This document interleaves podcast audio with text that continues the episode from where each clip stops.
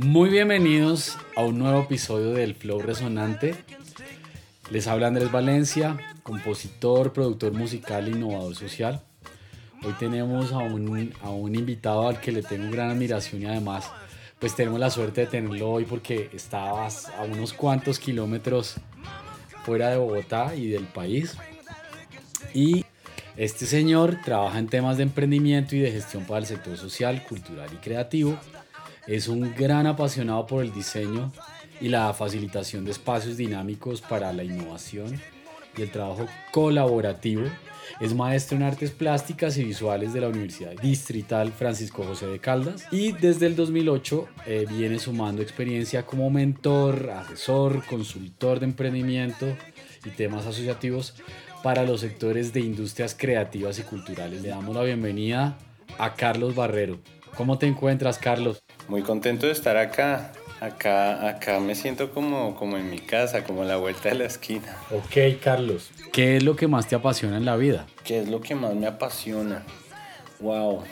Eh, difícil responder. es una pregunta que me hago, me hago bastante porque, porque también lo trabajo bastante con los emprendedores y, va variando.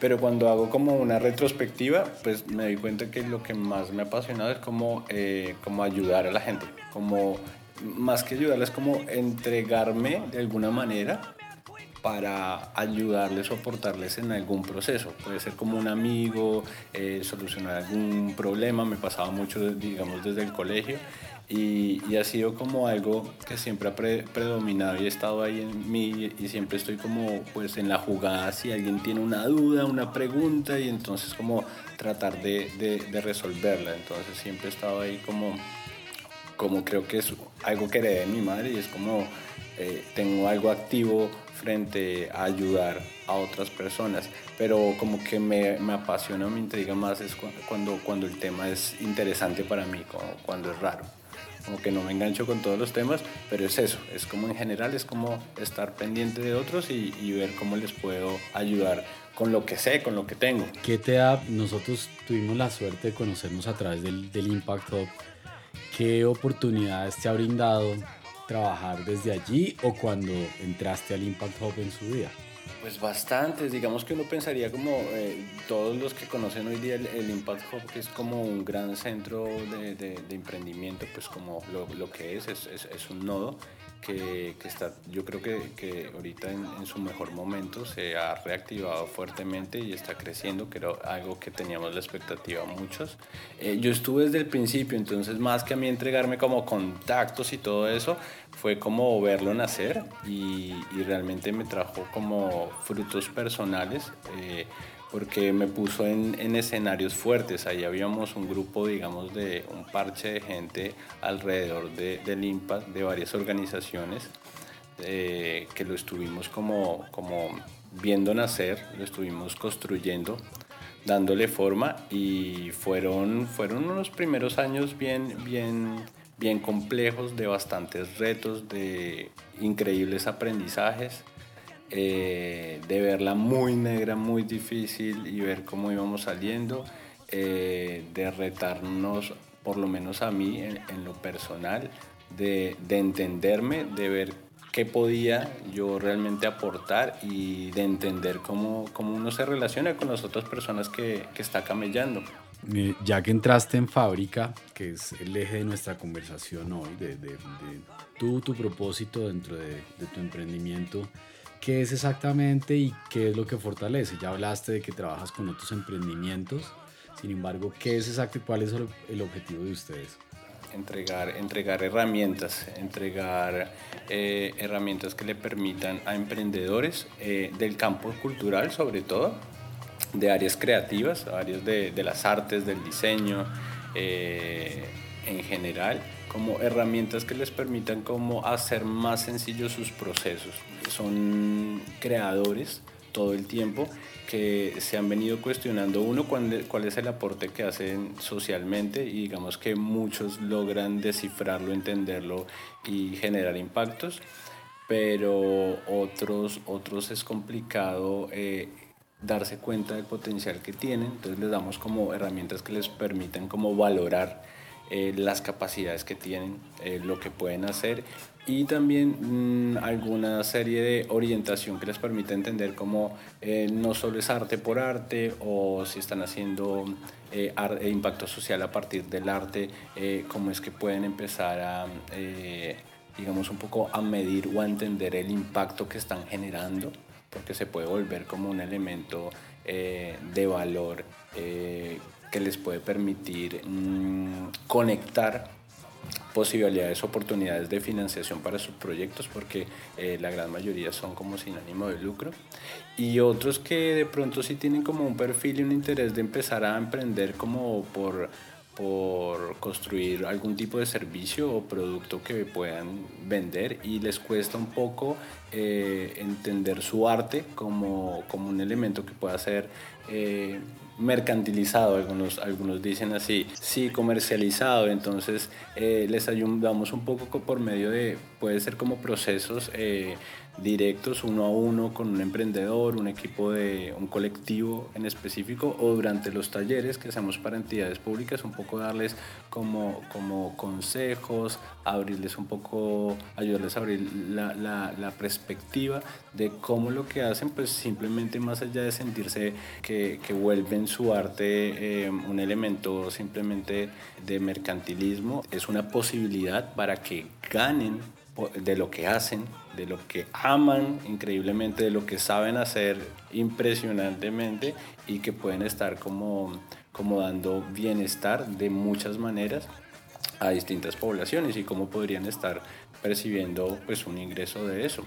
Y no de pronto manteniendo una lógica de dependencia eso lo vemos como por todas partes del país y pasa en, muchos países también, una dependencia con, con, el Estado, un poco como, ay, soy artista, soy creador, el Estado debería entregármelo todo, dármelo todo, y, pues digamos que eh, son muchos los creadores que salen todo el tiempo y no necesariamente van a haber recursos para apoyar a todo, entonces es como les ayudamos un poco a alejarse de esa idea. Es decir, Carlos, que quiénes son los los directamente beneficiarios de este tipo de programas. Eh, podemos hablar de artistas, podemos hablar de, entidades culturales.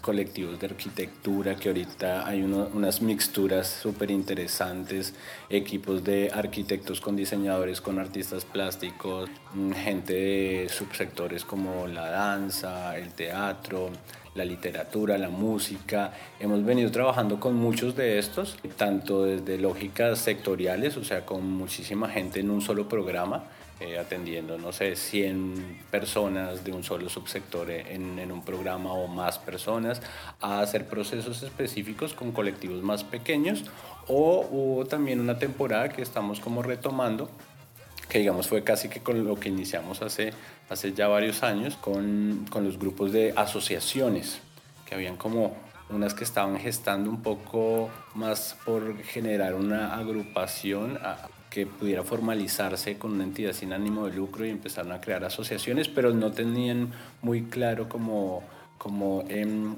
ese, ese corazón o ese em, propósito de, por qué asociarnos, para qué asociarnos, y ya han pasado bastantes años de varias de esas organizaciones y hoy día se están como cuestionando cuál es su foco, su objetivo, para dónde van, si realmente habían eh, asociado o agremiado a algunos personajes de algún sector. Pasa mucho en el audiovisual, por ejemplo, o en el de la música. Hay varias asociaciones que ahorita vamos a retomar procesos con ellos. Entonces siempre estamos como súper enfocados eh, eso te lo voy a decir seguramente más veces, al tema humano.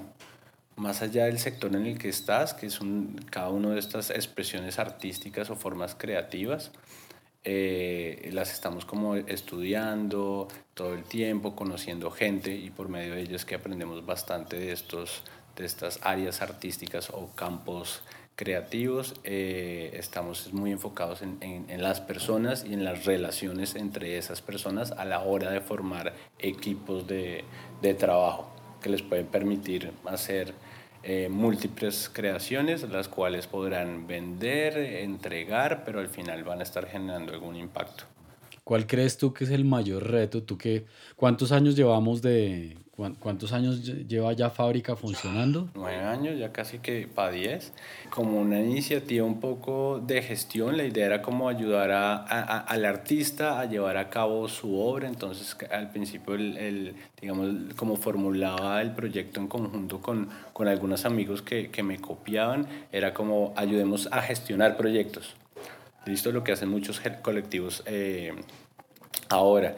Y ahí nos dimos cuenta que, que no, que habían como eh, que meterle fuerza justamente a encontrar como un puente, un lenguaje entre hacer bien la gestión, digamos que la gestión cultural o tener como herramientas para gerenciar de alguna manera los proyectos o las empresas o las organizaciones culturales, eh, digamos que eh, ha sido intuitiva. Hay gente que lleva años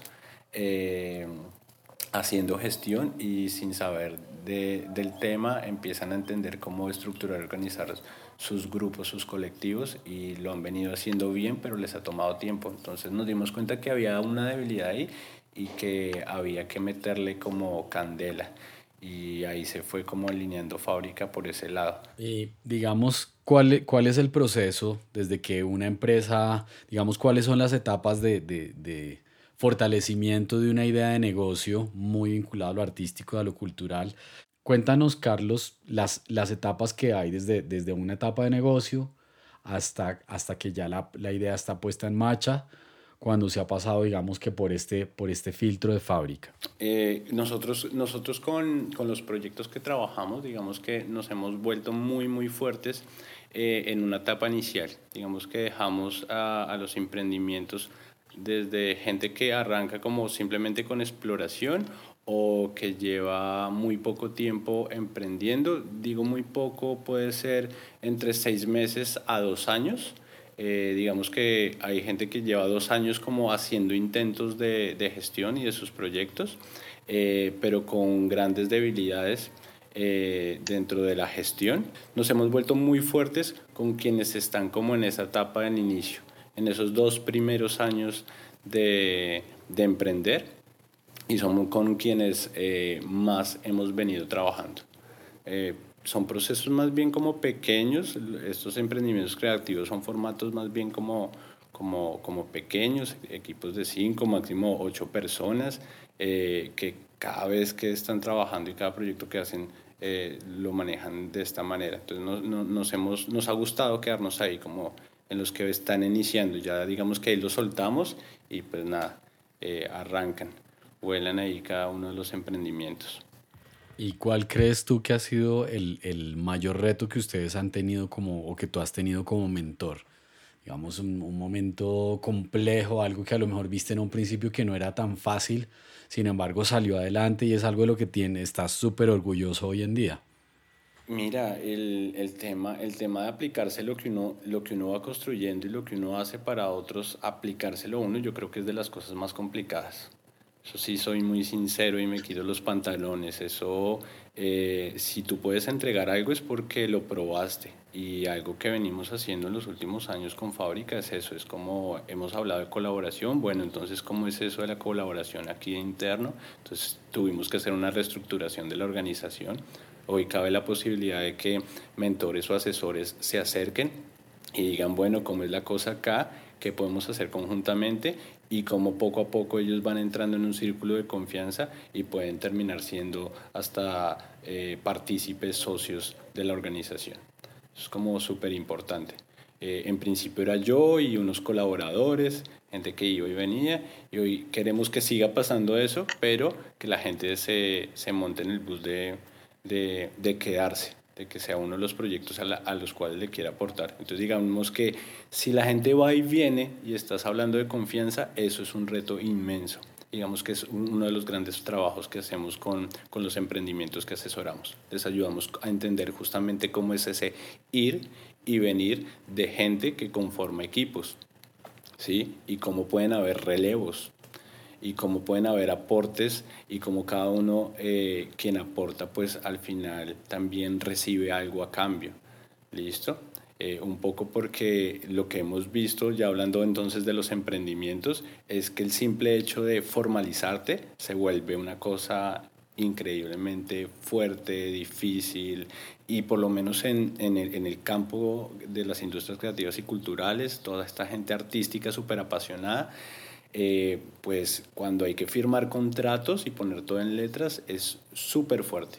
Es una etapa muy difícil, entonces pues ahí estamos para, para ayudarles y ayudarles desde la, desde la experiencia. Bueno, ustedes ahora están trabajando desde Montreal. ¿Cuántos miembros son en el equipo o cómo están divididos y cómo se están organizando en esta nueva etapa de fábrica Montreal-Bogotá? Empiezo por Luz Karime, que está, digamos, en frente al cañón. Ella está ahí eh, justo en la ejecución de los proyectos. Luz Karime Palacios, que entra hace ya como para año y medio.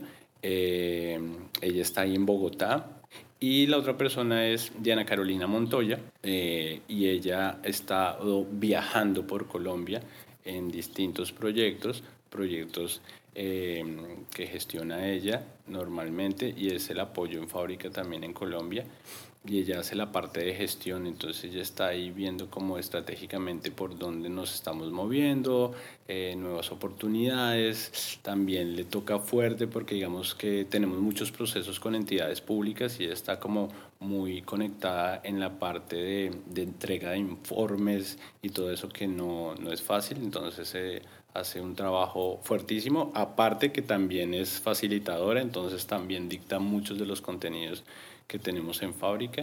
Entonces por ahí Carito eh, está también en Colombia.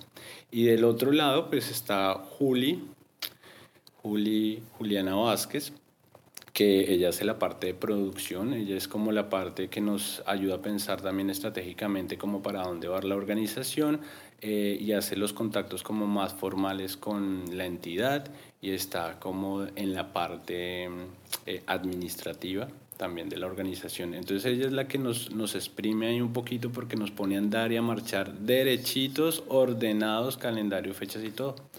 Y ya, la otra, la cuarta parte hoy día eh, soy yo, eh, que ya me presentaste, y a mí me toca la parte de creación. Digamos que yo soy la mente creativa y ellas ahí eh, están alrededor mío apoyándome y permitiéndome y dándome el espacio para que yo me pueda pensar bastantes cosas. ¿Y qué cosas son esas? Pues son los contenidos, son el diseño de programas, el diseño de metodologías, el diseño de herramientas que hoy por suerte y en la lógica que tiene fábrica ha venido armando un equipo en ese frente. Es decir, ya empezaron a entrar otros asesores eh, de distintas áreas eh, o especialidades a, trabajar conmigo para ir robusteciendo los contenidos que estamos creando.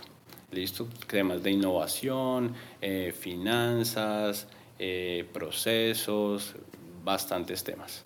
¿Qué alianzas se están estableciendo para, para este año, lo que viene de año y para los próximos tiempos? ¿Qué, Mejor dicho, ¿cuál es la, la etapa siguiente de fábrica? Eh, la etapa siguiente, estamos como tocando puertas, tocando puertas de organizaciones, eh, otras empresas que están camellando en el, en el campo también de las industrias creativas y culturales de forma especializada, que tal vez están también eh, camellando como lo hacemos nosotros, estamos tocando eh, puertas para empezar a hacer transferencia de conocimiento, es decir, como que podamos compartir entre las entidades y, ver cómo qué aprendizajes tenemos para ver a futuro que podemos empezar a imaginarnos ya eh, entre empresas para hacer impacto en el sector que pues, nos apasiona, que es este. Eso por un lado. Eh, lo otro, seguir comandándole a las entidades públicas eh, siempre hemos estado camellando con ellas porque ellos pues tienen la responsabilidad de trabajar ahí como, como eh, fuertemente con el sector en Bogotá o en otras partes del país, entonces como muy expectantes, con ellos como que se van hablando las cosas, pero dependen de muchas condiciones políticas eh, y de gestión de lo público que permitan los proyectos, pero ahí hemos movido varios y seguramente vamos a seguir trabajando con ellos. Lo, lo, bueno es que la relación ha, ha, mejorado un montón porque se han abierto muchísimo a que las organizaciones como nosotros pueda aportarles y decirles, oiga, nosotros conocemos a la gente que ustedes quieren impactar y creemos que lo mejor para ellos es esto, es este programa, es este proceso dosificado de esta manera y en este lenguaje. Entonces digamos que nos hemos vuelto fuertes en eso, se ha generado una buena relación y ahí y ahí estamos conectados con entidades como pues desde la Alcaldía de Bogotá y la Secretaría de Cultura y de Artes, Ministerio de Cultura y pues queremos empezar a ver y tocar puertas en, en otras regiones del país para que no todo pase y ya lo hemos hecho como con algunas colaboraciones para que no pase todo como en el centro de, de, Colombia, sino se distribuya en las demás regiones, que hay muchísimo por hacer en las demás regiones de Colombia.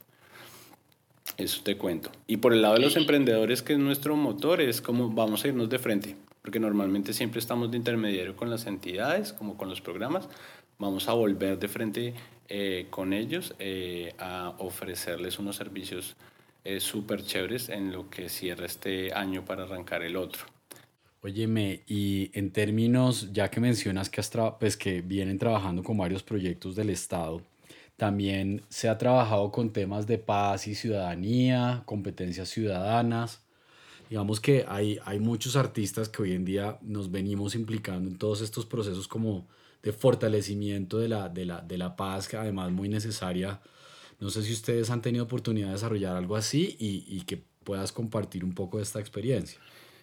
Sí, eh, digamos que nos hemos encontrado los temas. Lo, lo, interesante es, digamos que con todos estos cambios que se están dando eh, a nivel nacional, eh, con todos estos temas, como que, digamos, se están volviendo más comunes, se están resaltando, es decir, hay gente que viene camellándole a este tipo de temas eh, sociales muchísimo tiempo, pero digamos que no ha sido visible, hoy día se ha vuelto más visible y en esa medida también nacen nuevos emprendedores motivados a llevar el arte o, o el conocimiento creativo que tienen de distintas áreas. Recuerdo mucho, es un proceso que tuvimos con, con, música, con la gerencia de música y de artes, un evento, un Seremos, y estuvimos eh, identificando y, y viendo, invitando el proceso a unas charlas justamente a gestores en localidades, a gestores de festivales al parque, y hay festivales que son increíbles, hay festivales que, eh, que modifican, digamos, el entorno eh, urbano del barrio eh, arreglan parques, o sea, hacen todos sus eventos para recoger fondos y invertirlos automáticamente en el mismo barrio donde los recogen para hacer procesos con niños de alfabetización eh, o simplemente para eh, luego financiar procesos artísticos de formación de otros niños. Entonces hay gente que viene haciendo unas mixturas increíbles. hay, hay, hay comunidades y colectivos de subsectores como en la música, por ejemplo, como el hip hop, que, tienen, que están súper enchufados con las comunidades, creo que son de, de, de, los grupos o colectivos que más conexión e impacto tienen con las comunidades, eh, trabajan muchísimo parte de formación con el fin de alejar a, a los jóvenes y a los chicos de problemáticas sociales fuertes en los barrios, de pandillas, de venta de drogas. Eh, de otro tipo de actividades eh, que la verdad son bastante nocivas y ellos los vienen como enrolándoles y mostrándoles otras oportunidades. Entonces cuando uno empieza a revisar esos proyectos y a ver, se deslumbra y se emociona de ver cómo gente que se dedica todo el tiempo y que a veces tienen dos trabajos, uno que de pronto no es en el campo cultural y empieza a apalancar procesos que ya pueden llevar fácilmente 10 años haciendo un impacto positivo y cambiando, y cambiando la perspectiva de muchos jóvenes. digamos que es, es bien bonito. Como te digo, no tenemos como un programa que incentive esto, sino que más bien nos hemos encontrado propuestas bien grandes. Y me encanta porque muchos años atrás, y de hecho cuando estábamos en el Impact Hub, eh, la, la, la pregunta siempre era como si realmente las artes y la creatividad generaría algún cambio, se podría hablar de impacto social y creo que eso ya, ya hay respuesta por muchos lados. Listo, ya hay muchas iniciativas, de hecho, en las que tú trabajas que ya fácilmente están dando respuesta a eso. Mencionaste una palabra mágica en este contexto y es música. Y quiero preguntarte tú con qué música fluyes. Era muy gracioso porque en los años que menos escuché música era en los que más estaba asesorando agrupaciones musicales era muy extraño. Eh, pero a mí la que más como me hace vibrar, me engancha mucho es el jazz. El jazz tiene como muchos, demasiados matices, entonces digamos, demasiados estados del ánimo y, y, cada día viene con su melodía, entonces yo creo que, que el jazz, todos los sonidos alrededor del jazz es bastante poderoso. Hay algo bien interesante desde el pensamiento musical eh, vinculado al jazz y es la, la oportunidad que tienen los instrumentistas de jazz de dialogar que lo hacen muy bien en un escenario porque mientras que hay un solista, digamos que el, jazz parte de un motivo, ¿sí? todos arrancan a tocar y en algún momento se dividen, hay un solista y todos acompañan a ese solista. Eso quiere decir que desarrollan una gran capacidad de escucha, de escuchar a un líder que no es un líder totalitario, sino que es un líder que está contando una idea y luego van rotando esa participación de liderazgo. Y esa, ese pensamiento musical es algo que nos, nos vendría muy bien desarrollar en, en un lugar como Colombia, donde no es solamente lo que yo digo, lo que yo impongo, sino algo que yo propongo, cómo he recibido, cómo lo escuchan, cómo me acompañan y luego cómo me contestan. Y eso es el jazz. Y ese es el music thinking. Genial, total. E, es una muy buena ilustración la que haces. Yo, yo lo entiendo como como cuando suena la melodía es como la nave que se está formando, un poco es como el proyecto que se está formando y en algún momento alguien tiene el liderazgo, pero ese, ese, ese cambia después de dueño. Entonces, como decías, en un momento se acompañan a uno como en otros momentos a otro. Entonces creo que puede cambiar de forma, de color. Y creo que un poco lo que le está haciendo falta al emprendimiento, y no solo en el sector que me muevo, sino en todos los sectores, es un poco empezar a ver ese tema. Cómo, cómo abrir las posibilidades, la mente de los participantes para que vean que se pueden dar distintos matices y distinto color. Y ahí está la magia de la que hablamos nosotros, la importancia de llegar a acuerdos eh, de ser claros para empezar a hablar de relevos, de relevos que muchas veces los procesos muy importantes y de mucho impacto, proyectos, eh, se caen porque nunca hablamos de quién iba a ser el relevo después y valdría la pena seguir con, con este proceso. Entonces digamos que eso es algo que se escapa y que deberíamos estarle como poniendo mucha atención. Pues bien, bien interesante ese punto. Pues ya para cerrar, Carlos, que eh, mencionaste como de algo, como de una, algo que le falta a los emprendedores y a los emprendimientos. En general, ¿tú qué crees que le falta al colombiano? En lo que más tenemos que trabajar. Eso, eso es importante, que, es diferente, digamos, atención en el camino, como hacia dónde vas, ¿sí? Y escucha las personas que te rodean y que van a ir por ese, en ese camino, por esa ruta contigo.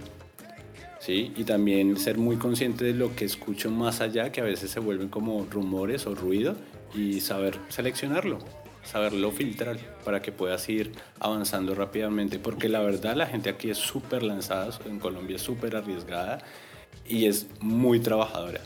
O sea, el que se enchufa en su iniciativa es muy trabajador. Entonces digamos que a veces pierden el rumbo, el, el foco y muchas veces en ese escenario de sentirse un poco perdidos se les olvida escuchar a la gente que está alrededor y que tal vez le está diciendo por dónde es, por dónde es el camino.